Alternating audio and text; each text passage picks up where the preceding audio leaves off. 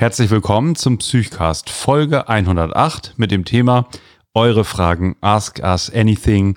Und hier ist Jan Dreher. Hallo Jan. Hallo Alex. Psychcast.de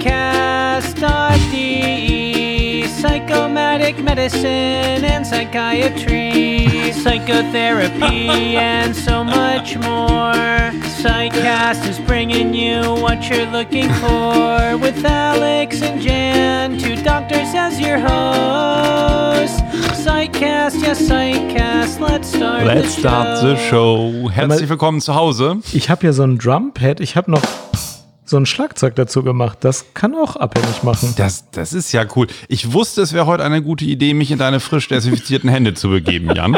Du hast Fragen gesammelt an uns. Ich kenne sie nicht und ich freue mich drauf. Und du hast den Jingle ein bisschen gepimpt. Wunderbar. Pass auf, ähm, wir, wir haben uns äh, heute vorgenommen, Fragen zu beantworten und wir haben auch eine ganze Reihe von Hörerfragen bekommen. Das ist super. Vielen Dank für die Hörerfragen. Wir gehen die jetzt einfach in un, ungeordneter Unordnung durch. Und beantworten die nach bestem Wissen und Gewissen. Das hat keinen inhaltlichen Zusammenhang. Es hat zum Glück auch fast nichts mit Corona zu tun. Und wir machen einfach, wir beantworten einfach alles heute. Ich möchte vorab noch eine Sache zurücknehmen. In unserer allerersten Corona-Folge, ne, da habe ich doch den weisen Spruch gesagt, eh den alle Medien auch gebracht haben, dass es nur eine Zeit vor und eine nach Corona geben würde. Ja. Ne? Weil man war ja auch zu Beginn von Corona doch so ein bisschen emotionalisiert. Man wusste nicht, was kommt und so. Ich würde das gerne zurücknehmen. Ich glaube das nicht mehr. Jetzt bist du aber der Einzige, der es nicht glaubt. Alle großen Philosophen der Welt und insbesondere auch die Zeit haben das übernommen. Die schreiben das alle. Ja, ich weiß. Aber ich würde es jetzt dann gerne mal, das macht man dann, glaube ich, so. Das ist dann so ein Move. Ich nehme es jetzt auch als erster wieder zurück, weil ich glaube einfach, dass wir im, Großen und Ganzen eher einen Urzustand wieder zurückbekommen. Also ich finde es erstmal sehr ähm, großmütig von dir, dass du diesen Ruhm einfach so abschüttelst, wie man so ein Bundesverdienstkreuz nicht annimmt. Kann man, kann man machen. Ähm, aber warum glaubst du, dass es nicht so ist? Glaubst du wirklich, dass alles wieder so wird wie vorher? Das ist einfach nur aufgrund meiner eigenen emotionalen Verfassung. Ähm, ich glaube eher, und bei mir ist es auch so von meiner Aufmerksamkeit, bei mir sind eigentlich 90 Prozent der Dinge wieder wie vorher. Okay, meine Kinder haben keine Schule und keine Kita außer Notbetreuung und ich komme auch meinem Patienten nicht mehr näher zur Begrüßung und ich laufe manchmal mit Mundschutz rum und so, aber im Großen und Ganzen ist das alles nicht so anders, wie ich mir das eigentlich vorgestellt habe. Naja, du hast keinen Neuseeland-Urlaub geplant. Wenn du beim Ja, Bäcker stimmt. nur noch 70 Zentimeter zwischen dir und deiner Nachbarin hast, kriegst du schon Schüttelfrost. Also ich finde schon, dass sich ein paar Sachen geändert haben. Meine Aufmerksamkeit ist davon weggegangen. Das ist gut. Hm. Finde ich eigentlich auch. Guck auch kaum noch. So. ich denke, wir müssen, wir müssen jetzt die Hörer fragen, weißt du? Ja, man du, lockert du sich wieder darfst so aber bisschen. noch ein abschließendes Wort zur, zur Corona-Sache sagen. Nee, nee, möchte ich gar nicht mehr. Lass uns mal anfangen mit den Fragen. Ich, ich bin gespannt drauf. Jo. Martin. Martin fragt zu Psilocybin. Ähm, das haben ja wahrscheinlich viele mitbekommen, dass man ähm, statt Psychotherapie oder zum Beginn einer Psychotherapie Psilocybin geben kann.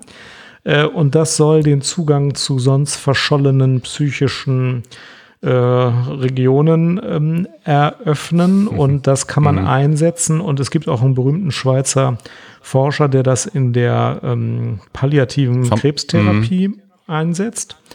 Ähm, ich selbst war sogar mal in einem Interview, das, den- das, das die Gehirn und Geist geführt hat, äh, mit dem zusammen interviewt worden und habe mich ganz lange mit dem darüber unterhalten. Aber es gibt auch in Deutschland von Professor Gründer jetzt eine Studie, die ähm, das einsetzen will. Und in Amerika gibt es so zwei, drei Unis, ich glaube Chicago äh, ist eine Liebe davon. Grüße an Professor Gründer. Gründer, ja, liebe Grüße. Grüße. Mhm. Ja. Ja, willst du zuerst was dazu sagen als echter Psychotherapeut oder soll ich als Psychiater was dazu sagen? Nee, erzähl mal. Du hast dich vorbereitet, du kennst Ja. die Frage. Also äh, Psilocybin löst formale Denkstörungen aus und bringt einen durcheinander und ist eine Substanz, die in der Forschung zum Auslösen von Psychosen verwendet wird. Ich habe einen Freund, der hat das mal genommen im Rahmen von einer MRT-Studie, wo es um die Neurobiologie einer Psychose ging. Und der hatte, nachdem er das bekommen hat, das Gefühl, mit der Liege, auf der man liegt, wenn man im MRT liegt, verwachsen zu sein und sein Körper sei aus Holz. Also das macht richtig psychotisch und das ist nicht schön. Ähm, und äh, ich bin mit dem am Abend weggegangen und äh, das ist so ein ganz schüchterner, netter Mensch. Ähm, und ähm, wir waren in so einer Kneipe und ich dachte, dass ich mich mit dem unterhalte, wie sonst üblich. Aber der war enthemmt. Der hat sich auf Frauen drauf gestürzt, wie er das sonst nicht tut. Ja, das muss ja nicht schlecht sein, aber ähm, ich habe mhm. den echt ein bisschen im Auge gehalten, dass der nicht nachher sagt, äh, was habe ich nur getan. Äh, das ist dann auch nicht entglitten, aber der war also noch drei Stunden nach diesem Experiment deutlich verändert. Also ich habe da Respekt vor. Ich finde, man bringt das Gehirn nicht extra durcheinander mit Drogen, die Psychosen auslösen. Und ich glaube auch nicht, dass man damit zu irgendeinem Unterbewusstsein kommt, das man nur so erschließen kann. Äh, ich bin da ein großer Gegner von. Ich halte das für äh, Quatsch und ich finde das nicht richtig. Nicht, dass nicht Gründer der beste Forscher von allen ist, aber ähm, ich, ich habe da, ich, ich, ich würde das nie selbst bei mir anwenden oder mit einem Patienten machen. Ich glaube nicht, dass das ein guter Weg ist. Mhm. Ja, ich habe, ich kannte die Frage nicht, ich habe mich damit nicht beschäftigt. Ähm, es gibt ja diese eine neuere Untersuchung auch, allerdings nur mit äh, 16 Patienten, die dann eingeschlossen wurden, ne, in diesem ähm, im Journal of Psychopharmacology. Das ist jetzt in einer, ich habe das gelesen in einer pharmazeutischen Zeitung irgendwie Anfang des Jahres. Ja, dass es bei Krebspatienten langfristig gewirkt hatte. Ähm, ich, also ich finde da keinen Zugang zu. Ich, mir ist das irgendwie unheimlich, mir erscheint das auch, es gibt ja auch diese Skandale immer mal, dass irgendwelche Wunderheiler äh, eine ganze Gruppe mit, mit psychotropen Substanzen irgendwie abgeschossen hat und so. Und ich habe einfach so, ohne mich jetzt näher damit beschäftigt zu haben, ich, ich habe da kein gutes Gefühl dabei und ich, ich glaube auch nicht, dass es gute Medizin ist. Ja, hier im Ruhrgebiet ist ja mal ein Patient gestorben, weil einer von diesen ja. Wunderheilern das LSD auf der Briefwaage genau. abgewogen hat und nicht auf einer ordentlichen Drogenwaage ja. und deswegen hat es ums Zehnfache überdosiert ja. ist dann zum Tod gekommen. Ich finde sowieso, dass die Psychiatrie und das Drogenkonsumieren, die, die können ja beide existieren. Es kann ja auch jeder Drogen nehmen, es kann ja auch jeder Cannabis nehmen, wenn er glaubt, dass das sein Bewusstsein in eine Richtung verändert, die er sich jetzt mal wünscht für einen Nachmittag. Das ist ja auch in Ordnung, aber da müssen wir ja nicht als Psychiater mitspielen. Wir heilen dann wieder von den Psychosen, die das ausgelöst hat.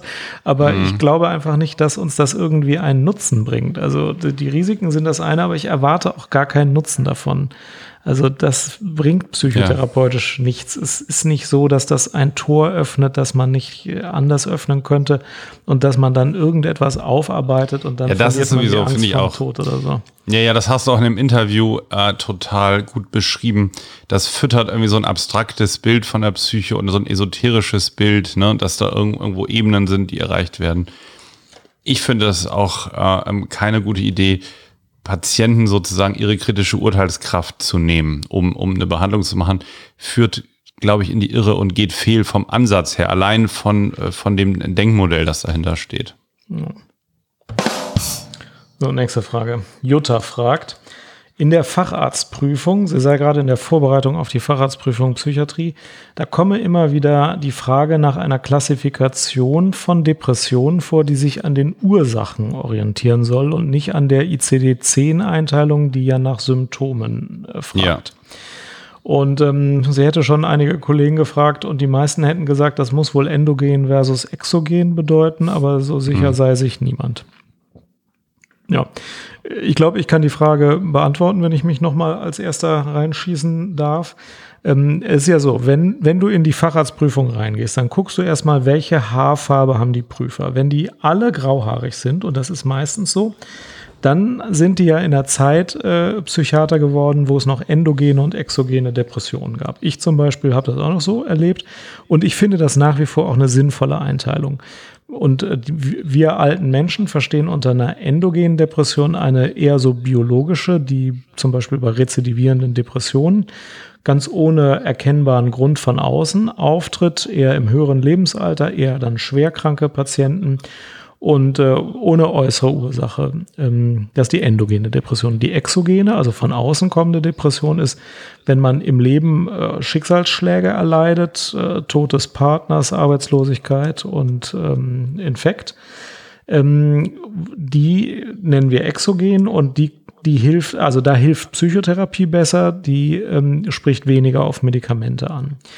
Die ICD-10 unterscheidet nicht mehr nach Ursachen. Das hat Vorteile, weil es dadurch vergleichbarer wird. Man muss da nicht mehr sagen, ja, ich finde, das kommt von außen oder ich finde, das kommt von innen. Ähm, aber es gibt meiner Meinung nach einen Unterschied zwischen einer Depression, die ausgelöst ist vom Leben und einer Depression, die ausgelöst ist eher von dieser wiederkehrenden Erkrankung. Und ähm, wenn man diesen Unterschied äh, also als gegeben annimmt, dann sagt man eben auch, eine exogene Depression, da steht Psychotherapie im Vordergrund und viele wenden da gar keine Medikamente an. Das finde ich auch ganz vernünftig. Und bei einer endogenen Depression, da stehen tatsächlich die Medikamente im Vordergrund. Aber das sind auch viel weniger. Vielleicht ein Viertel oder Fünftel sind dann hm, endogen. Ja. Was hältst du von dieser Einteilung? Findest du, dass da was dran ist? Ja, absolut, auf, auf jeden Fall. Also ich, ich finde auch, ich hätte jetzt auch so gesagt, so 10, 15 Prozent, wo man auch keinen Zugang findet zu der Erkrankung, mhm. die irgendwie von Lebensereignissen oder vom inneren Erleben oder was man nicht in Bezug bringen kann, auch die, die wo die Episoden sozusagen einfach auftauchen. Und ähm, das äh, ähm, finde ich sinnvoll dann zu, äh, also man, man sagt ja auch so major-depressive Episode, ne? dass viele Kriterien der Erkrankung erfüllt sind, ohne dass es so einen Zusammenhang so zum sozialen und, und zum psychischen Erleben äh, eben geht.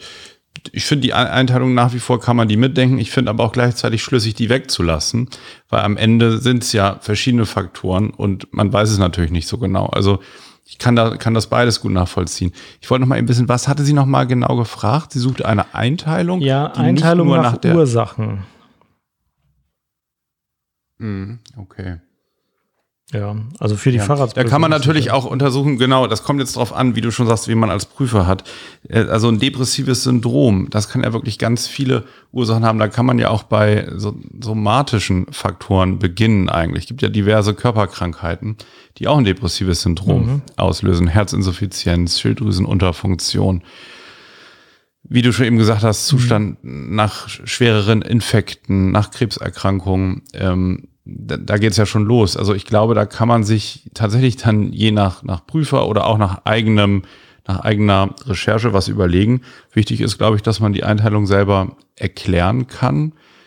Und da gibt es ja verschiedene Modelle. Also wenn ich jetzt wieder innerhalb, ne, nehmen wir jetzt nur mal die eher aus dem Leben entstehenden exogenen depressiven Erkrankungen, da gibt es dann innerhalb der psychodynamischen Theorie, die ich ja anwende, auch wiederum einen Unterschied zwischen eher sozusagen einem inneren Konflikt und einer strukturellen Ursache für die Depression. Also da, da kann man wieder auch andere Einteilungen finden. Gibt es in der Verhaltenstherapie wahrscheinlich auch unterschiedliche Erklärungsmodelle.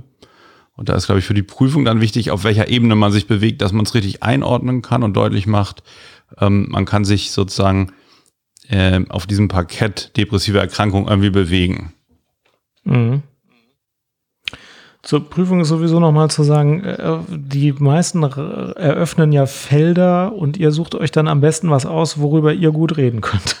Also äh, mit der organischen Ursache, du hast es eben angesprochen. Genau, da, wollte, da, mu genau, da muss man einige auch natürlich kennen. Da muss man erklären kennen. Ja. Das mit der Schilddrüsenunterfunktion ist übrigens nicht nur so eine theoretische Aufzählung aus dem Lehrbuch. Wir haben es gestern in der Visite besprochen. Ja, ja, da war eine Patientin, die hatte eine Schilddrüsenunterfunktion. Wir haben der TSH gegeben. Ein paar Tage später erschien sie deutlich besser. Also und übrigens, wenn dann die Frage kommt, ne, ja, jetzt haben Sie eine depressive Patientin und da finden Sie zufällig raus, die hat ja eine Hypothyreose und zwar eine ganz ausgeprägte. Was machen Sie denn nun? Und da ist auch leitliniengerecht, dass man dann beides behandelt. Also die Schilddrüsenunterfunktion. Wenn die aber klinisch relevant wurde durch ein depressives Syndrom, behandelt man das auch psychotherapeutisch mhm. oder je nach Ausprägung auch psychopharmakologisch. Ähm, das ähm, hätte man wahrscheinlich vor zehn Jahren dann einfach gedacht, ah, dann müssen wir die Ursache abstellen und dann wird das schon wieder. Das ist jetzt aber leitliniengemäß nicht mehr so. Ja. Mhm.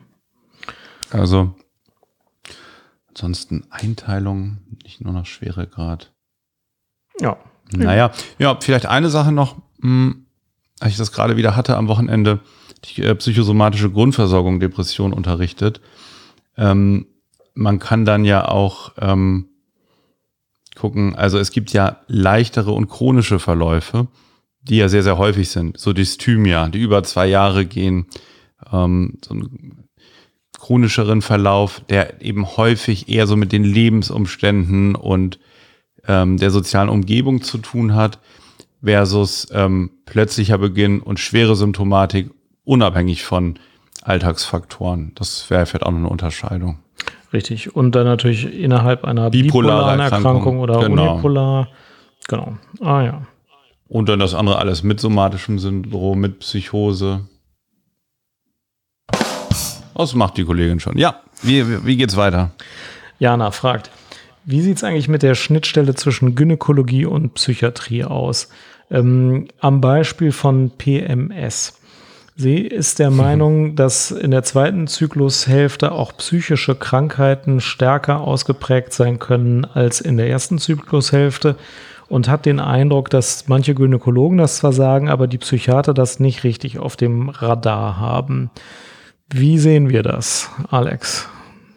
Ja, das ist jetzt eine Frage ähm, der ähm, gynäkologischen Psychosomatik. 75 Prozent der Frauen im gebärfähigen Alter haben ja äh, tatsächlich in der zweiten Zyklushälfte, nehmen die häufig so körperliche oder, oder psychische Veränderungen wahr. Und ähm, das, das ist klar, das ist bekannt. Ähm, aber wa- was war die Frage? Ja, dass Psychiater das weniger wahrnehmen als Gynäkologen und ob das nicht unterschätzt wird, ist praktisch der Inhalt der Frage. Ja, das wird unterschätzt, aber ähm, tatsächlich glaube ich eher von vielleicht, ich sag mal, euch oder uns Psychiatern und Psychosomatikern. Also Frauenärzte sind da manchmal schon ganz gut drauf und viele haben, bilden sich auch weiter in der psychosomatischen Grundversorgung und ähm, machen das auch in ihrem Praxisprogramm, binden das mit ein. Also was ja häufig beim PMS vorliegt, sind ja so depressive Verstimmungen oder selbst herabsetzende Gedanken, Ängstlichkeit, Anspannung, Traurigkeit, Weinen, erhöhte Empfindlichkeit. Ähm, und das ähm, sehe ich tatsächlich eher bei Gynäkologen und das finde ich auch völlig richtig. Das ist, ähm, ist sozusagen eine psychosomatische Grundversorgung, die in gynäkologische Hände gehört.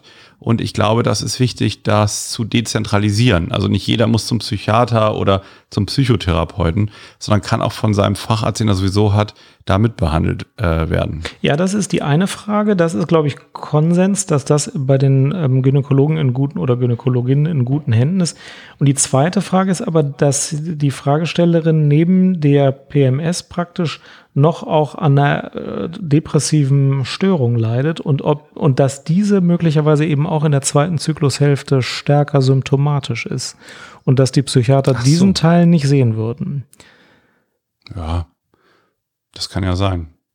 Misst du eigentlich Hormone manchmal? Manchmal schon. Ja, ich mache es nämlich zu selten. Ich habe mir das mal vorgenommen, es ein bisschen öfter zu machen, sowohl bei Männern als auch bei Frauen, vor allem so in der Menopause. Estradiol und, und Progesteron. Genau, beziehungsweise Testosteron. Ähm, denn ich glaube, dass sie da völlig recht hat. Das wird von uns Psychiatern nicht so richtig, Ja. w- also die Bedeutung wird unterschätzt, weil vier Wochen zu langer Zeitraum ist. So lange kann keiner denken. Dann denkt man, Mhm. ah, die Depression ist schlechter geworden oder ah, die Depression ist besser geworden. Dass das einfach nur mit dem Zyklus zusammenhängt, das kriegt man nicht auf die Kette, glaube ich.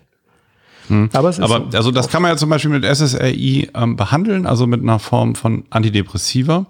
Und ich finde, ähm, bei diesem ganzen, ganzen Bereich, also was, was so diese Psychosomatik, die in die verschiedenen Fachgebiete hineinragt, finde ich wirklich auch sinnvoll und gut, wenn das entsprechend jetzt hier zum Beispiel von Frauenärztinnen und Frauenärzten mitgemacht ist. Kann keiner wirklich so gut, die die Frauen auch sowieso kennen und Gynäkologen sind. Und dann ist das der Zusatz und das ähm, würde ich tatsächlich eher in der Hand einer, einer Gynäkologin jetzt sehen als beim Psychiater. Ja, die Gynäkologen schreiben dann gerne äh, hormonelle Kontrazeptiva auf und sagen, jetzt Ja. wird's besser, wobei nicht alle die Erfahrung gemacht haben, dass es davon besser wird, manche aber schon. Das kommt hier auch in der Frage vor. ist ganz unterschiedlich. Ne? Man kann natürlich auch mit, mit Entspannungsverfahren und ähm, man kann teilweise auch mit ähm, ja, fokussierten Psychotherapien an, an äh, bestimmten, an Stressresistenz und so arbeiten. Da gibt es verschiedene Zugangswege und da kommt es auch so ein bisschen auf die Präferenz der betroffenen Person an, was, was für die am wichtigsten ist. Lars fragt, haben Antidepressiva einen Wirkverlust? Also er hat mit 10 Milligramm Escitalopram angefangen, hat auch lange gut funktioniert, aber irgendwann hat es nicht mehr gut funktioniert, er musste dann auf 15 Milligramm gehen. Und was sagen eigentlich Forschung, Lehre und Praxis dazu? Ja, kann ich beantworten. Also in allen Lehrbüchern steht, nein, es gibt keinen Wirkverlust. Und alle Psychiater sagen, nein, es gibt keinen Wirkverlust. Ähm, denn das ist ja keine Außer Droge. einer. genau. denn das ist ja keine Droge, ist ja nicht wie bei Heroin, wo man immer mehr nehmen muss. Und ich würde sagen, ja, äh, es gibt keinen Wirkverlust. Man kommt meistens mit der gleichen Dosis hin. Wobei das schon komisch ist, weil der Körper reagiert natürlich darauf, wenn man ihm immer wieder mehr äh, Serotonin im synaptischen Spalt anbietet. Wir wissen, dass der dann Rezeptoren runterreguliert. Und es Eben, wäre ja. überhaupt nicht verwunderlich, wenn man dann eine etwas Ja. höhere Dosis nach einer Zeit bräuchte.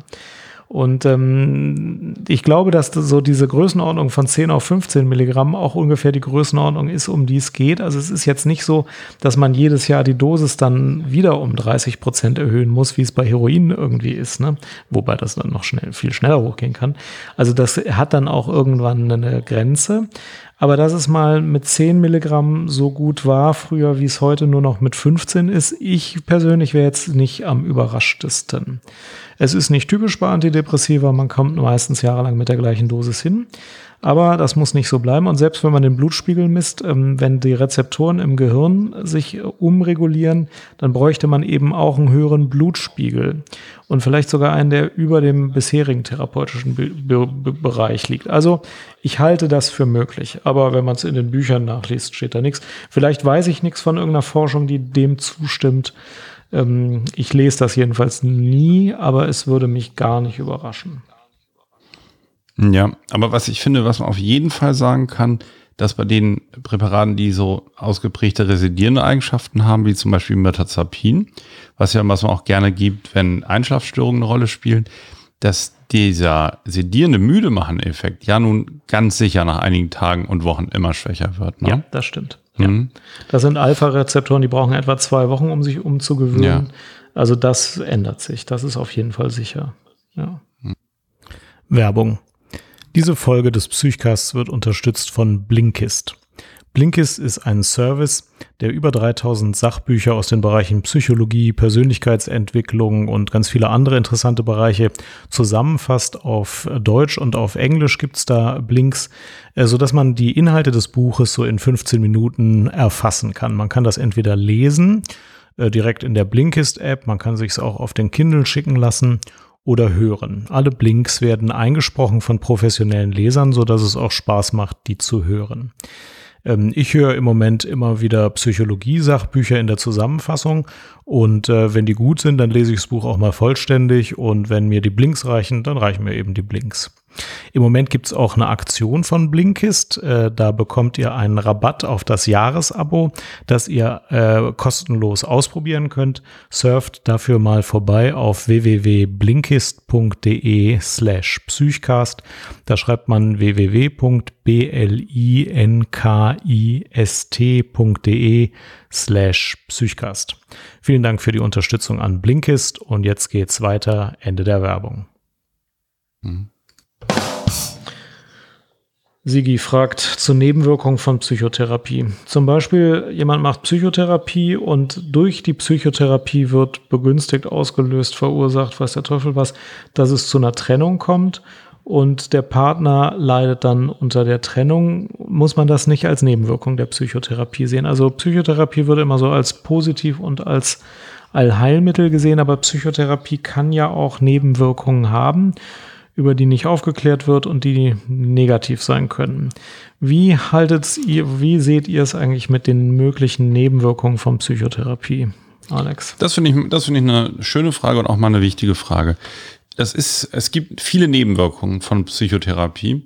Ähm, die Nebenwirkungen, die ich mit meinen Patienten bespreche, im Rahmen der Dokumentenpatientenaufklärung, hat drei Seiten, winzig klein gedruckt, Schriftgröße acht oder so.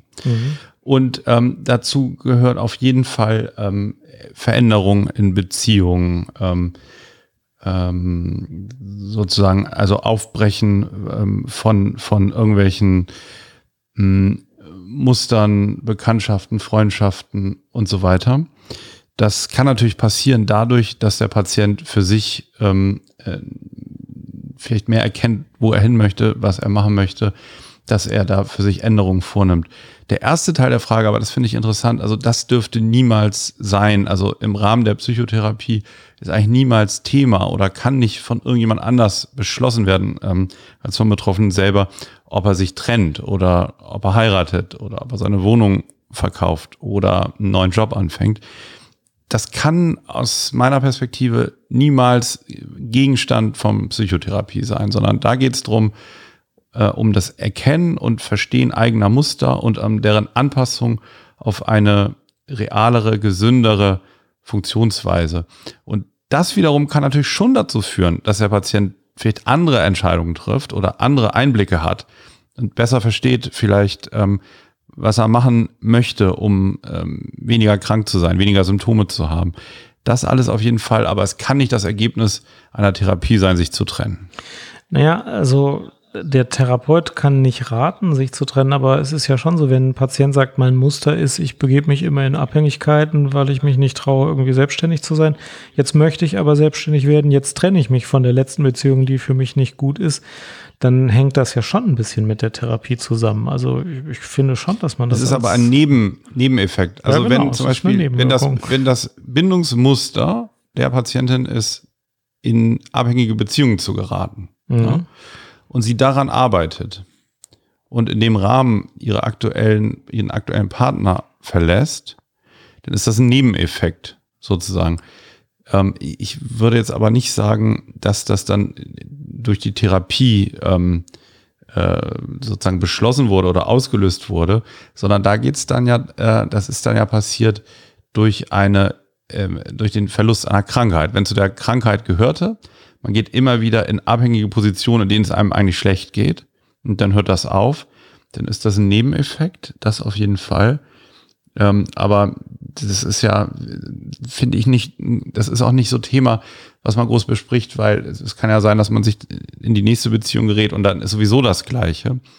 Also würde ich mich nicht zu lange dran aufhalten, außer dass man wissen muss zu Beginn einer Behandlung, ähm, dass das eben passieren kann und dass ja auch logischerweise, wenn man sich auf einen neuen Weg macht, wenn man Veränderungen möchte, sich dann auch an den sozialen, ähm, an dem sozialen Gefüge etwas verändern kann.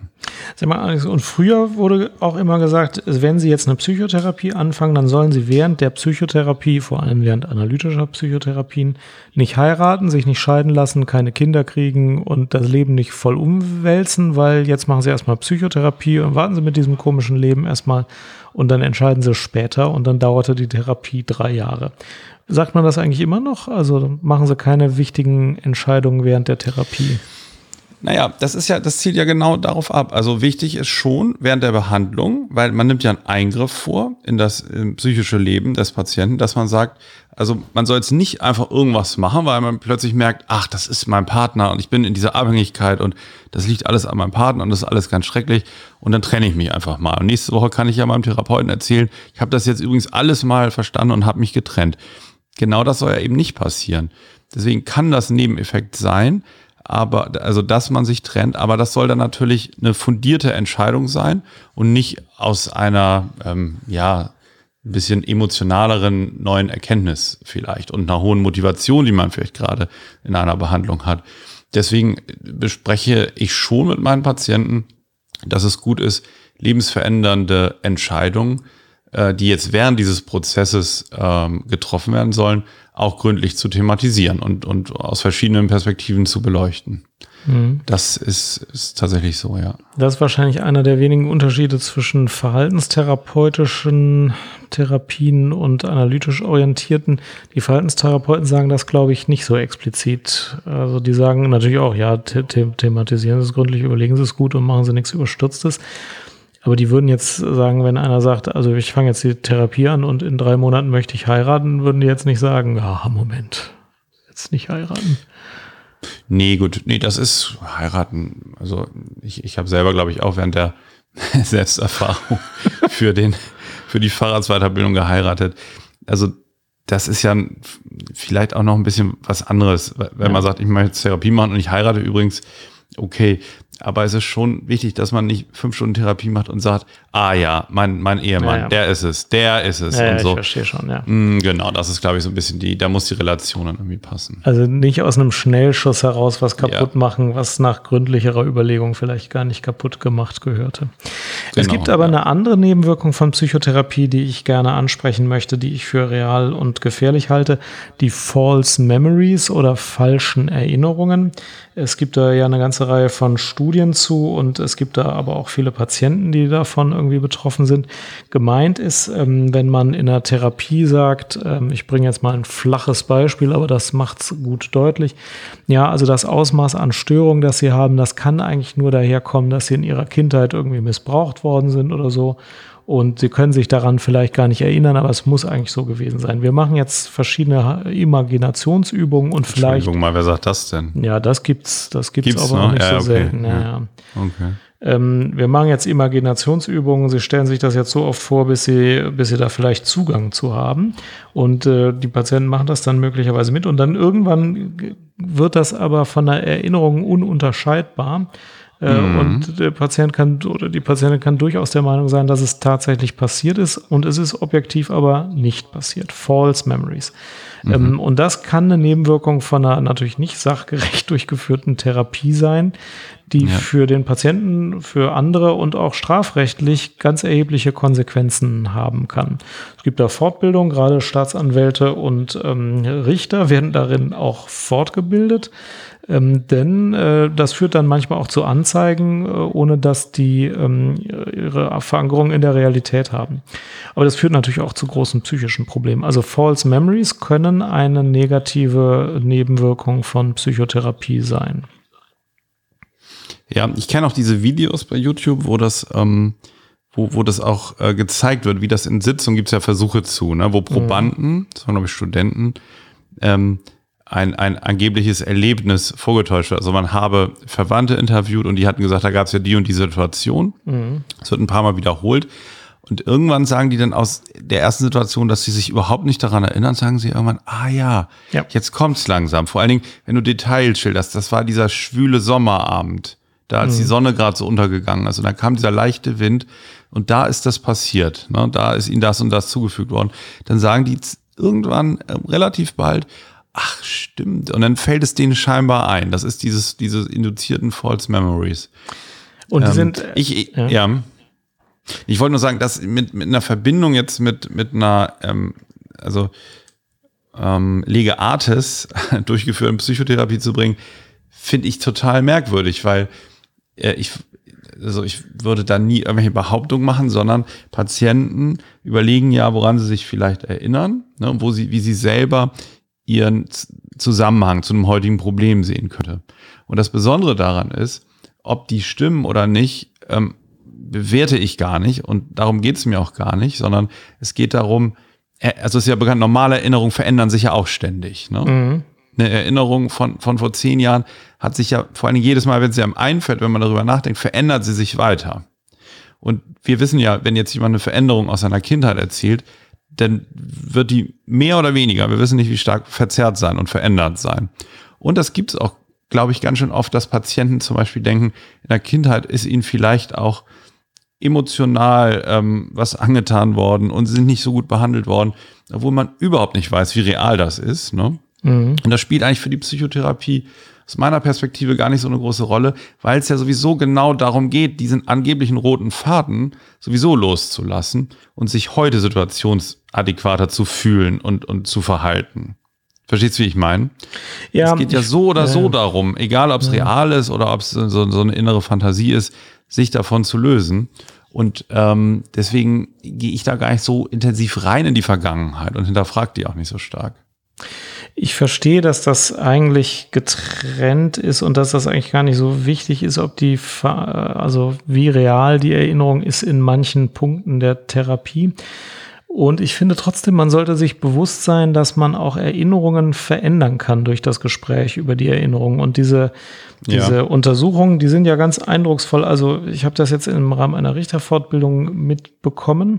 Da gab es ähm, die Frage, also im Rahmen einer Studie wurde, wurde die Frage verglichen und da geht es nur um ein Wort. Ähm, wenn man Zeugen fragt, die sich so eine Videoaufnahme von einem Unfall angeguckt haben, mit welcher Geschwindigkeit ist das blaue Auto in das gelbe äh, gerast? Nee, wie, mhm. nee, eins war kollidiert. Mit welcher Geschwindigkeit sind das blaue Auto und das gelbe Auto kollidiert? Dann haben die irgendwie 35 Stundenkilometer geschätzt. Und wenn die Frage nicht kollidiert lautete, sondern in, mit welcher Geschwindigkeit ist das blaue Auto und das gelbe gekracht, dann wurden irgendwie 55 Stundenkilometer geschätzt. Ja, also nur einmal ja, klar, ein Wort, logisch. völlig ja, unterschiedliche Geschwindigkeiten. Wir assoziieren, das ist die Assoziation. Und, mit reingeknallt ins Auto assoziieren wir höhere Geschwindigkeiten äh, als kollidiert. Das hört sich gemäßigter an. Ne? So arbeitet, ja, arbeitet ja die Boulevardpresse den ganzen Tag. Ja. Und, Wenn die nicht schreiben, Schulen wegen, wegen der Corona-Pandemie vorübergehend geschlossen, sondern die drucken fett Schulen dicht. Ausrufezeichen. Ja. Ne? Und das wirkt viel krasser und massiver. Und du verbindest damit, dass dein ganzes Leben gerade über den Haufen geworfen wird. So. Mhm. Und das blaue Auto war übrigens grau, aber das hat dann auch keiner mehr erinnert. Die haben dann gesagt, das blaue Auto ist mit 55 Stundenkilometern in das gelbe gekracht. Äh, und ich finde es schon wichtig, als Therapeut geht man mit den Erinnerungen, mit den Wahrnehmungen des Patienten um und man kann die schon auch mitformen in der Art, ja. wie man mit ihm spricht. Und da ist man verpflichtet, sensibel mit umzugehen und sich bewusst zu machen, dass man da äh, also mit einer ja, mit einem wertvollen Gut umgeht. Und man soll sich schon bewusst machen, wenn man das verändert irgendwie. Ja, ich finde, wenn man das seriös betreibt, also man braucht halt also sehr, sehr viel. Das ist, finde ich, ein ganz wichtiger Punkt, dass man eine Neutralität bewahrt und eben nicht dazu übergeht, irgendwie zu stark zu etwas zu motivieren oder vor Augen zu führen. also das, das können ja auch so Dinge sein, aber diese, diese Neutralität, dem Gegenstand gegenüber, der äh, dem, was der Patient erlebt oder aus der Vergangenheit erzählt, was auch immer, ist total wichtig, wenn man das seriös macht. Weil mit solchen Wörtern, ja, genau. Solchen Wörtern, die du gerade gesagt hast, finde ich eben, das ist eben keine Neutralität, wenn man fragt, wie schnell ist das Auto da reingeknallt oder so. Naja, aber das machen Therapeuten natürlich eben auch manchmal. Die legen einem auch. okay. Ich wollte eine etwas lockerere Frage zur Abwechslung nehmen. Julia fragt, mich würde mal interessieren, welche Erfahrungen oder Berührungspunkte ihr bereits mit dem Thema psychische Störungen bei Psychotherapeuten und Psychiatern hattet. Wie ist euer Umgang und eure Erfahrung damit? Stichwort Stigmatisierung. Also haben Psychotherapeuten und Psychiater eigentlich häufiger selber eine psychische Störung? Und? Pff, häufiger kann sein, ja. Und wie gehst du damit um? Entspannt. Ja, ich finde, es kommt halt immer drauf an, wie es so ist. Also ich, ich ähm, die Frage kommt ja häufiger. Ich sage dann auch immer, dass Nierenkranke besonders gute Nierenärzte sind, weil die eben wissen, was so eine Nierenkrankheit so ausmacht und wie man damit am besten umgeht. Und bestimmte psychische Erkrankungen müssen nicht dazu führen, dass man jetzt ein schlechter Psychiater ist. Aber wenn die Nierenkrankheit sehr ausgeprägt ist, dann kann es die ärztliche Tätigkeit auch mal einschränken. Ja, und, und zu starker Narzissmus kann das auch. Zu starker Narzissmus ist zum Beispiel ideal, um überall Chef zu werden. Das ist zum Beispiel positiv. Ich kenne einen, ja. Äh, und ähm, eine Psychose kann eher ein Grund sein, nicht ähm, äh, Psychiater ja. werden zu wollen. Autismus also genau, die, auch. Um es anders zu sagen, die Schublade ist mir ein bisschen zu groß. Also ja. ähm, das ist ja wirklich die Frage. Ähm, na, ne, ab, ab wo du jetzt psychische Störungen oder psychische Krankheit, wo die anfängt und wo die aufhört. Genau. Und so ein paar Akzentuierungen haben eben einfach alle Menschen. Das ist, glaube ich, kein Problem. Und eine Krankheit, wenn sie dann wieder gut behandelt ist, dann ist es auch unbe nicht unbedingt ein Problem. Aber natürlich gibt es Krankheiten, die auch bestimmte Arbeitstätigkeiten verhindern können. Das gibt es auch im psychischen Bereich. Das ist natürlich. Ja, gut klar. ist auch, wenn die, wenn die Krankheit des Psychiaters gut zum Patienten passt. Das ist auch mal gut. Weißt du so? Dass sie sich auf so einer bestimmten, ganz speziellen Ebene äh, verbinden und gut zusammen funktionieren. Ja, also Narzissmus ist wirklich die Frage, ob das bei Psychotherapeuten und Psychiatern häufiger ist, aber ich glaube, Narzissmus ist insgesamt gar nicht so selten. Das gibt es einfach in der Welt draußen häufiger mal. Mhm. Wobei nicht jedes, jede Eitelkeit ein Narzissmus ist. Narzissmus bedeutet schon, dass man nur äh, diese eine Verhaltensweise auf der Spur hat und andere entwertet und ähm, auch nichts anderes kann. Und das ist dann auch wieder nicht häufig bei Psychiatern. Das haben wir doch nicht. Das haben wir doch nicht, oder? Ja, ich finde, dass das auch wirklich selten ist. Also. Nochmal eine Frage zu Depressionen und Medikamenten. Ähm, verändern die den Charakter, die Antidepressiva? Ähm, Nö. Wirken die überhaupt? Ja, ein bisschen. Und ist es nicht so, dass die Leistungsgesellschaft zu einem immer höher und immer weiter rät und wir deswegen uns auch psychisch selbst optimieren? Das ist so. ja, wieso? Ähm, ja, Nee, ja, also. Was war die erste Frage? Ähm, dass die Symptome der Depression und nicht den Medikamenten zugeordnet werden. Also manchmal ist es schwierig zwischen einer Depression und einer Nebenwirkung oder einem noch bestehenden depressiven Symptom und einer Nebenwirkung der Medikamente zu unterscheiden. Ja. Ja, ist, ja. ich finde das manchmal auch schwierig. Also zum Beispiel, wenn man Antidepressiva reduziert, dann kann es Unruhe, Ängstlichkeit, Schlafstörungen und auch depressive Symptome geben, was dann auf die Medikationsreduktion zurückzuführen ist, was ein Absetzsymptom ist, was auch wieder weggeht, typischerweise nach zwei bis drei Wochen.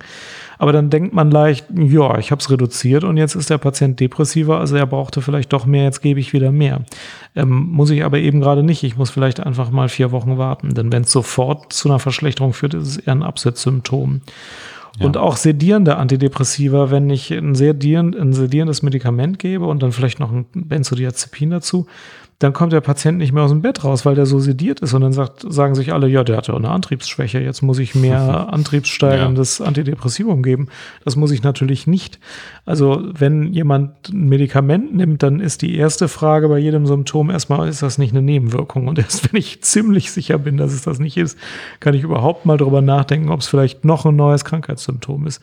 Also ich finde schon, dass diese Unterscheidung manchmal schwierig oder sogar unmöglich ist und dass man immer leicht reden hat zu sagen, das war jetzt die Krankheit mal wieder und das mit den Nebenwirkungen lieber unterschätzt. Also Also ich gucke mir ja nachher das dein kritisches Video über Psychopharma, Ja, über das Antidepressiva. so an. das schlecht. habe ich noch nicht gesehen, aber das ist wohl offenbar eine ziemliche Empfehlung, äh, eine ehrliche Aufklärung über Antidepressiva bei YouTube.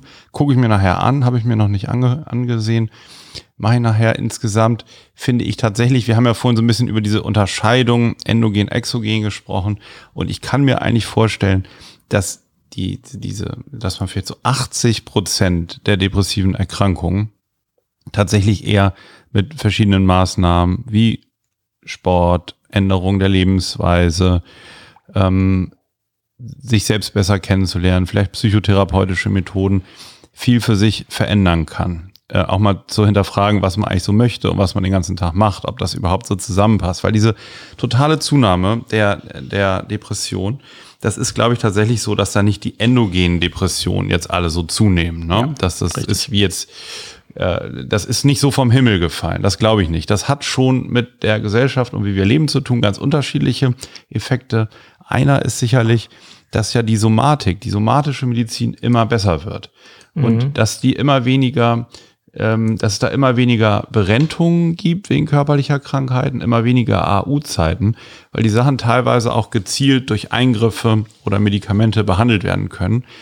Aber der Mensch ist ja so ein ganzes System, so ein Organismus und irgendwo bricht dann eine Überlastung eben doch durch. Und wenn es nicht mehr die Berentung auf Rücken ist, weil man die Wirbelsäule noch operieren kann und auch nicht der Bluthochdruck, weil der mit Medikamenten gesenkt werden kann, dann ist das eben leichter mal die totale psychische Erschöpfung oder Depression oder Somatisierungsstörung, was auch immer. Das ist auf jeden Fall in einer Studie der, ich glaube, das war der deutschen Rentenversicherung, Bund herausgekommen, dass es da wirklich so einen Drift gibt von den körperlichen Krankheiten hin zu den psychischen Erkrankungen. Aber auch die gesellschaftlichen Veränderungen, dass man wirklich, also in unserer Generation, wir reden ja wirklich mehr über sowas, über Befindlichkeiten, über Gefühle. Das ist ja doch auch angesehener. Und ich glaube, das bringt auch eine, eine Welle zum Vorschein von Dingen, die früher einfach nicht so geäußert werden durften und sollten. Ja, ich stimme dir da voll zu. Und ähm, dieses Video, ich verlinke es mal, also ich bin ja gar nicht gegen Antidepressiva, ich verschreibe die auch den ganzen Tag in dem Krankenhaus, wo ich arbeite. Ähm, man darf nur die Wirkung, man muss sich ein realistisches Bild davon machen, was man sich erhoffen darf. Und man muss die Nebenwirkungen, die es auch gibt, äh, abwägen. Und ähm, man darf da nicht unkritisch sagen, ja, die sind immer gut, die Medikamente, sondern man muss es differenziert abwägen. Und äh, ich habe äh, in diesem Video mal die häufigsten Nebenwirkungen so genannt. Die werden im normalen Aufklärungsgespräch nämlich auch gerne mal ein bisschen unter den Tisch gekehrt oder nicht absichtlich unter den Tisch gekehrt, aber aus Zeitgründen geschlabbert. Und äh, es schadet auch nichts, sich die mal bewusst zu machen. Die Absetzsymptome waren vor 20 Jahren, hat da noch keiner drüber aufgeklärt. Inzwischen ist das schon üblicher geworden und die, die sind zum Beispiel wirklich relevant. Ja. Mhm. Und auch der, der zu weit, die zu große Indikation, also die Ausweitung der Indikation auf ja, das, was ja, genau. du eben gesagt hast. Dass das Weil vieles wirklich, was so durch Lebensumstände kommt, ja. sich dann das alles mit Antidepressiva abzudecken, ist es Quatsch. Ja. Und es genau. führt, in, führt uns wirklich in die falsche Richtung auch als Gesellschaft. Ja, richtig. Jetzt kommt eine schwierige Frage, die anonym äh, gestellt werden soll und ich weiß gar nicht, wie weit wir darauf eingehen können. Ich lese sie aber vor, vielleicht kannst ja, du lies sie mal komplett vor, bitte. Oh, oh, oh, ja. Ich Hallo, bin gespannt. Jan. Und Alex ist gemeint. Ich würde mich freuen, wenn ihr mehr zum Thema Essstörung mit dem Fokus Überessen bringen würdet. Gibt es da nur Binge-Eating oder auch mehr? Was charakterisieren solche Essstörungen außer das übermäßige Essen und wie ist die Therapie? Ja, kannst du was dazu sagen? Also gibt es beim, beim Thema Überessen nicht nur Binge-Eating oder auch anderes? Ja, also Binge-Eating ist ja mehr dieses anfallsweise Essen. Und ich muss mal eben nochmal die das ist doch so, ne, die Definition. Ja, Binge-Eating ist ja, ja, genau, anfangsweise ne, dann ganz viel Essen in kurzen genau. Attacken, dann 3000 Kalorien essen und dann wieder drei Tage. Ess, genau, genau, ja, genau. Ja. Essanfälle. Ich wollte nur gucken, ob die Definitionen so stimmen. Das sind Essanfälle und es gibt auch so Überessen, einfach weil man regelmäßig nicht in Anfällen, ne, sondern ständig sich überisst. Genau. Ja. Mhm. Ja, das, das ist gar nicht so selten und ähm, dazu gehört häufig eine, eine recht hohe Verleugnungstendenz. Ne? Das mhm. sind häufiger mal Patienten, die sagen, naja, ich habe ja eigentlich nur ein bisschen Obst zu Hause, sonst isst da eigentlich gar nichts und trotzdem ähm, bin ich so und so übergewichtig. Und ähm, wenn, wenn die dann mal anfangen zu protokollieren, dann, dann sehen sie das erst, wenn es unausweichlich ist, ähm, wenn sie richtig protokollieren. Aber es ist teilweise, gehört wirklich dazu, dass man selber, also mit einer deutlichen Realitätsverzerrung, dass man dieses Überessen selber verleugnet und nicht so als das sieht, was es ist. Dahinter stehen häufig, ähm, wenn man, wenn man sich sozusagen genauer auf die Suche macht, ähm, auch ein, äh, ich sag's mal, vereinfacht, irgendwo ein emotionaler Hunger, eine emotionale Vernachlässigung, die sich ähm, wo, wo, wo immer gelernt wurde, mit Essen irgendwas überdecken zu können. Und, und das ist ja auch häufig so, dass, dass Kinder schon sozusagen Nahrung anstelle von emotionaler Zuwendung bekommen. Das ist gerade in früheren Generationen auch so eine Sprache der Zuwendung gewesen. Ähm, ist es immer noch, ja. Ist es, oder ist es immer noch? Und ähm, das, das kann man auch als, als inneres Muster so mitnehmen, ohne dass einem das klar ist. Und dann isst man manchmal gegen Frustration, gegen emotionale Entbehrung gegen an. Und ähm, das muss nicht in Binge-Eating-Form sein, anfallsweise, sondern es kann auch einfach so regelmäßig sein. Mhm. Okay, ja, aber das ist die Antwort auf die Frage, glaube ich. Gundi hat zwei Fragen gestellt. Die eine bezog sich auf Medikamente, haben wir schon was zu gesagt. Und die Nachfrage ist praktisch, ich lese mal vor. Ähm, und ich wollte noch erzählen, dass ich eine echte Corona-Gewinnerin bin. Seit ich im Homeoffice bin und mich nicht mehr mit Menschen treffen muss, also bei ihr liegt eine Depression vor, beziehungsweise das Gefühl habe, ich sollte das, seitdem geht es mir besser als seit zwölf Jahren. Habt ihr damit auch Erfahrungen? Und ich kann mich erinnern, du hattest das schon mal gesagt, dass du damit auch Erfahrungen hast. Und die haben das Patienten auch schon erzählt, oder? Ja, ja, ja, totale Entlastung, genau. Ja, habe ich häufiger gehört. Und ich finde, also ich, ich kann es selber manchmal auch so ein bisschen nachvollziehen. Ne? Gerade die vielleicht e etwas introvertierteren, die jetzt mit, mit sozialen Kontakten, die eine erhöhte Anstrengung haben, ne? irgendwie ähm, zu kommunizieren oder in Gruppen zu sein, die erleben eine Entlastung. Und, und im Übrigen hatte ich auch jetzt vermehrt noch, noch äh, Zwangspatienten, die jetzt, die jetzt sagten, sie können das, sich ganz toll schützen, eben mit Mundschutz, Hände desinfizieren, Hände waschen, Abstand halten, mhm. so, und frönen da eben ähm, ihrer, ihrer gewissen sozialphobischen Komponente. Also ich kann das ähm, sehr gut verstehen, was unsere Hörerin da, da schreibt, ja. Ja, also ich kann das auch verstehen. Der, der Druck, da immer dieses Instagram-Leben leben zu müssen, der ist im Moment nicht so stark. Und das ist auch gut so. ja, ja. ja. Ja, und äh, also ich würde jetzt sagen, dass ich im Moment keine Depression habe, aber ich finde das auch entlastend. also ja. Ich bin zwar schon auf dem, äh, äh, auf dem Kipppunkt, ich äh, vermisse es mehr, als es mich entlastet, dass man nicht immer irgendwie äh, tolle Aktionen machen muss. Aber dass man nicht jedes Wochenende irgendwo hinfahren muss, finde ich zum Beispiel auch Topf. Jetzt äh, habe ich das auch vorher schon nicht gemacht, ne? aber ähm, hin und wieder wird man doch schief angeguckt, wenn man auf die Frage, und was hast du am Wochenende mit den Kindern gemacht, gesagt hat, ja, wir waren also zu Hause. Ja. Mhm. Und es sei wirklich der Hörerin gegönnt. Ich finde, es dürfen jetzt auch, es darf auch mal so Corona-Gewinner geben. Finde ich echt gut. Ja. Das ist ja. doch super. Ja. ja. Die Rückkehr wird auch nochmal schwierig, ja. Ja gut, das waren die E-Mails, ähm, die ich jetzt hier vorlesen wollte. Du hattest, glaube ich, auch noch ein, zwei Fragen, oder wie war das? Ja, genau. Also und zwar haben wir eine ähm, Hörerin, die und oder wir haben mehrere oder oder sogar viele Nachrichten bekommen. Ich greife mal so die neuesten raus bei Facebook, ähm, die hier eingegangen. Ja, genau. und zwar schreibt hier eine Hörerin. Ähm, also sie sie hat unseren Podcast fleißig durchgehört. Sie ist selber Pflegekraft, ist auch Betroffene von einer Angststörung Somatoformstörung betroffen und sie stellt sich folgende Frage. Sie hat als, als Behandler seit einiger Zeit schon nur ihren Hausarzt an ihrer Seite. Und ähm, äh, es ist, sie hat bis heute keinen, keinen Psychiater oder, oder Arzt für Psychosomatik gefunden, schreibt sie. Und sie glaubt dann, dass vieles einfacher wäre, weil sie häufig immer noch von Arzt zu Arzt rennt, von Fachärzten äh, zu anderen Fachärzten und häufig auch nach äh, einer Körperdiagnostik wieder nach Hause geschickt wird. Und, und dieses große Ganze, das hätte eben noch keiner ähm, erfasst. Und ihr bleibt dann häufig nur die Symptome abklären zu lassen. Und ob wir dann noch eine Idee hätten, was sie machen kann. Also die Frage war jetzt, ähm, sie findet, dass der Hausarzt das nicht in der vollen Tiefe sieht und so, so sie hat genau, auch keinen genau. Psychiater oder Psychosomatiker. Ja, genau, genau. Und, und sie, sie ja. wird immer mal wieder überwiesen, aber dann immer nur zu, zu einzelnen Fachrichtungen und das große ganze Problem ist noch nicht so. Ja, also tatsächlich mhm. ist es dann eben sinnvoll, sich zu einem Facharzt für psychosomatische Medizin oder zu einem Facharzt für Psychiatrie zu begeben.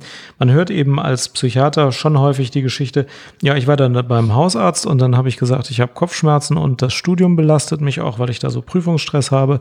Und nach drei Minuten bin ich mit dem Rezept für Sertralin rausgegangen. Und da denkt man sich auch, ja, kann man so machen, ist aber vielleicht nicht so ideal.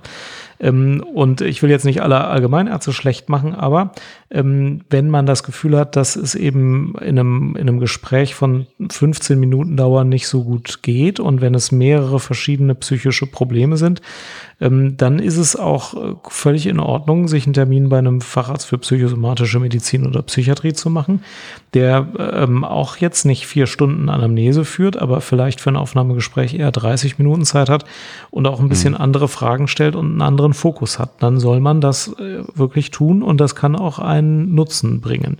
Es gibt super viele Hausärzte, die super gut äh, psychische Krankheiten behandeln und wo mhm. es total gut ist, wenn der Patient in deren Händen bleibt.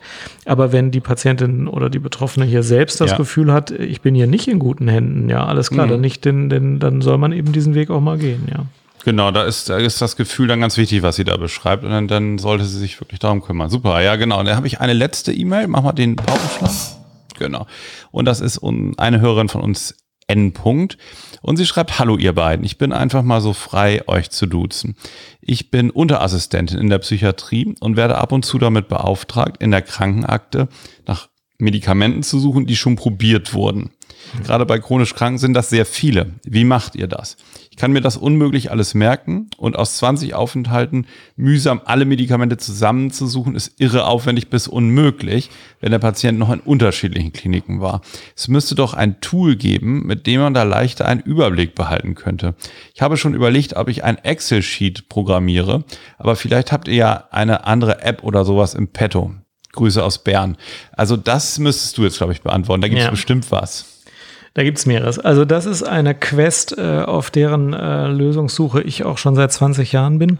Es ist ja so, wenn der Patient sagt, er hat eine bipolare Störung, äh, dann will man ja wissen, wie viele Episoden hatten Sie in den letzten 20 Jahren und wann haben Sie welches Medikament bekommen. Beispielsweise, ist jetzt ein Beispiel. Bei anderen Krankheiten braucht man das auch. Und ähm, dann sagt man sich immer, dann sch schreiben wir uns das doch mal zusammen auf. Und eigentlich braucht man so eine Grafik, wo man auf einer DIN A4-Seite auf der X-Achse die Jahre hat, vom 18. Lebensjahr bis heute, sagen wir mal, und auf der Y-Achse die Symptomschwere und dann vielleicht noch die Medikation. So ein Chart ist extrem schwer zusammenzubauen, weil der Patient dann sagt, ja, das war, als ich geheiratet habe, aber da, da weiß ich noch, wann das war, aber dann ein paar Jahre später, aber da weiß ich nicht mehr, welches Medikament ich genommen habe und so. Ähm, diese Informationen zusammenzutragen ist sehr schwierig. Es ist auch schwierig, die aus den Akten rauszudestillieren, äh, denn das ist super zeitaufwendig. Es gibt verschiedene Apps, mit denen man das visualisieren kann. Es gibt ja so Apps, die so Zeitachsen darstellen, eher für äh, historische Ereignisse oder für Produktentwicklung oder so. Ich habe, ähm, tja, wie heißt das, Timebee mal benutzt. Und dann gibt es noch Aeon Timeline, also so, so Programme für, ähm, für Zeitdarstellung. Aeon Timeline ist das bessere von beiden, finde ich. Und da kann man auch Krankheitsverläufe mal für eine Fortbildung irgendwie darstellen. Aber sowas richtig Praktisches, was man einfach je, jedem Patienten bei Aufnahme mal so geben kann, habe ich auch noch nicht gefunden. Und ich bin auch schon die Excel-Listen, die handgemalten Zeichnungen, die, und ich bin auch schon Ja. alles durch und ich bin unglücklich. Ja. Machst du das manchmal? Oder wie Ja, ich, ich mache du das alles händisch. Ich bin, Ja. was sowas angeht, ich bin da irgendwie ein analoger Typ, aber ich bin da auch nicht zufrieden mit. Aber ähm, mit den, also mir ein eigenes System aufzubauen, ich, ich finde das immer ganz schön äh, aufwendig, das dann auch durchzuhalten, wenn es nicht perfekt funktioniert. Ja. Ja, aber da besteht Forschungsbedarf. Also wenn die Unterassistentin, auch ein großartiges Wort, es gibt ja gar keine Hierarchie in der Medizin, wenn die Unterassistentin Die hier bitte eine Lösung findet, dann möge sie es bitte sofort Ja. mailen. Wir würden das Oder- sofort übernehmen. Oder die Aufgabe an die Unter-Unterassistentin delegieren. Ja, das, das wäre wünschenswert. Ja, Mensch, Jan. Alex, Fundstücke der Woche. Was hast du? Oh, fang mal an, da habe ich mir noch gar nichts überlegt. Eben. Fällt mir, ach doch, ich soll ich eben raushauen? Haus, Haus raus. Ja, ich bin noch ambivalent. Ich bin echt hin und her gerissen, aber ich habe die ersten beiden Folgen von Upload gesehen bei Amazon. Worum geht's da? Also Upload, da geht es darum, es geht um eine ähm, Firma, bei der du nach deinem Tod digital weiterleben kannst. Also du Okay. bekommst, wenn du dich dort anmeldest, in deinem Leben eine Kamera, die filmt alles mit und deine ganzen Eindrücke werden dann auch digital verarbeitet. Kurz bevor du stirbst, wirst du unter so einem Laser noch dein, dein Kopf sozusagen eingelesen und, und zerschmolzen, Ja. wird alles digitalisiert und du lebst dann als dein Avatar weiter. Wenn du gut bei Kasse bist, dann hast du sowas wie Lakeside View oder so, lebst an so einem See. Ähm, und es gibt eben so ein Callcenter, äh, wo du betreut wirst, kannst du deine Wünsche äußern, Sachen verstellen, Leute treffen und so weiter. Und das soll irgendwie Comedy sein, irgendwie ist es aber auch ernst. Es ist, so eine, es ist irgendwie so eine, wie heißt das nochmal mit so futuristischen Themen? Ähm, da gibt es ein eigenes Science Genre. Fiction. Ja, aber noch, noch eher Science-Fiction-Drama so. Aha. Also schau dir mal bitte die ersten beiden Folgen Und an. äh, der Körper, der, das, was wir für den Menschen halten, der, der stirbt schon und dann lebt in irgendeinem Computer aber was fort. Genau, der ist, der ist be beerdigt. Genau, Der der, wird beerdigt, beerdigt, ja. ja. Okay. Aber es war, gibt zum Beispiel die Szene, wo die ehemalige nach einem Unfall in einem selbstfahrenden Auto von Google ähm, organisiert die, die Partnerin sozusagen von dem Verstorbenen die Beerdigung und dabei hat sie ein iPhone in der Hand und skypt mit dem Verstorbenen und sagt, ich habe ja gerade hier viel zu tun mit deiner Beerdigung und er sieht dann über die Handycam da, wie es beim Bestatter aussieht und so, weil er ist ja digitalisiert, also seine, sein, seine Ah, Psyche. ich verstehe. Ja. Also ich bin mir noch nicht so sicher. Es hat fünf von fünf Sterne bei tausenden Bewertungen. Ich bin jetzt irgendwie drüber gestolpert. Bin mir noch nicht so sicher, ob man sich das angucken kann. Es ist so eine Mischung aus ein bisschen reizvoll. Da sind auch geile Ideen so dabei, was dann alles so, was es alles für, für Implikationen dann hat. Ne? Aber es ist auch so ein bisschen drüber. Ich, ich weiß es nicht. Bin ganz gemischter Dinge. Guckt dir doch bitte mal die erste Folge an oder ihr zu Hause euch und schreibt mal in die Kommentare, was, was mit Upload ist. Und das ist ja ein Spin-off von einer Folge von Black Mirror. Da gab es das nämlich auch, wo Trauernde, also aus den gesamten Social-Media-Aktivitäten des Verstorbenen, ein Profil Ja. Generiert kriegen durch eine KI, die dann auch wieder in der Lage ist, mit diesen Trauernden zu sprechen. Die hatten das auch schon bei Black Mirror, die gleiche Idee. Und das ist auch eine faszinierende Folge, denn ähm, die Idee ist ja, die ist ja so schräg wie sie ist, nicht frei von Interesse irgendwie. Ich, ich guck's mal. Ich guck's mal. Hm? Guck's, guck mal rein, bitte. So. Mein Funkstück der. Woche, ich, ich habe auf Netflix zuletzt Gotham geguckt. Das ist die Werdensgeschichte des jungen Batman. Und das ist so im Comic-Stil. Ich finde es großartig. Und ich picke es hier, weil ich folgende Aussage machen möchte. Es darf in der Literatur und bei Filmen psychische Strukturen geben, die es nicht in echt gibt. Also der Joker, das ist so ein äh, dissozial anmutender Massenmörder, der für verrückt gehalten wird. Der ist ganz interessant. Ne? Sowas gibt es in der Psychiatrie nicht, ja. Und ich muss auch nicht bei echten Menschen, die psychisch, die, die psychisch krank sind und die Straftaten begehen, nach sowas suchen. Die gibt es nur in der Literatur und in, in Filmen. Es gibt auch keine Leute, die zu Blumen mutieren können und die zur Erde werden können. Und es gibt auch keine Formwandler und so. Und es gibt bestimmte psychische Störungen, die wir in Filmen immer wieder sehen, zum Beispiel den Joker, gibt es im echten Leben nicht. Das ist auch nicht schlimm. Man kann das trotzdem genießen zu gucken. Aber man darf jetzt nicht denken, nur weil es psychisch ist, gäbe es das in der echten Welt auch. Das ist genauso wie mit der Frau, die eine Blume ist und die Blumen zu Handlungen bewegen kann. Das gibt es nicht. Trotzdem, wer nichts Ja. gegen Comedy hat, äh, äh, nee, äh, Comic-stilartige Filme hat, äh, Gotham super.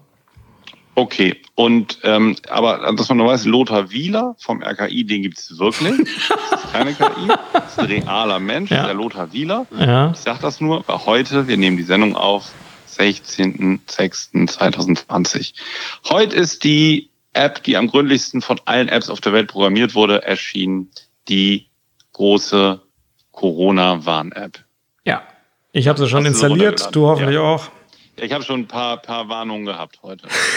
Kannst du nicht innerhalb der ersten 24 Stunden, kann es da keine geben. Richtig. Richtig. Ja, genau. Über, muss man machen, ist super. Ich freue mich schon. Dann, wenn die zum ersten Mal anschlägt. Ja.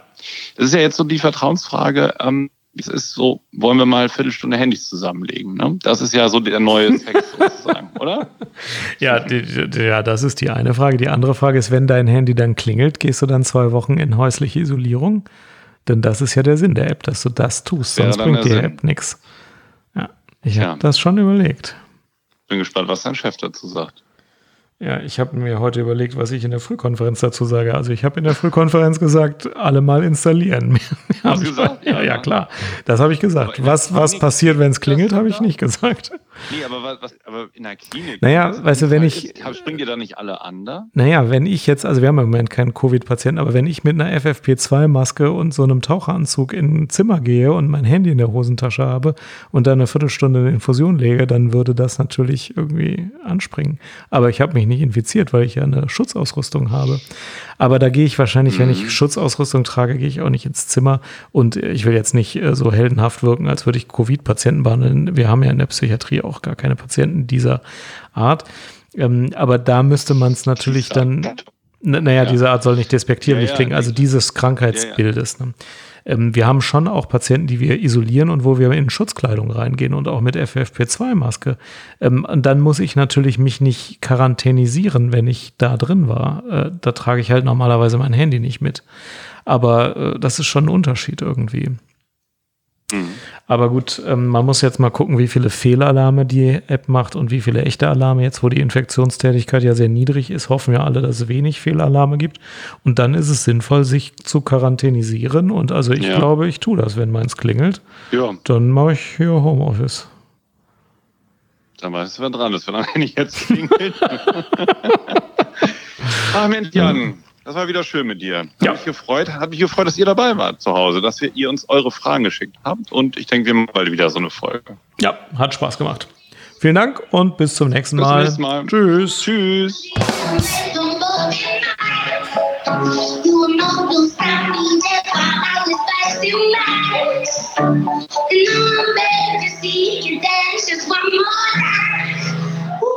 Die GEMA verhaftet uns, oder?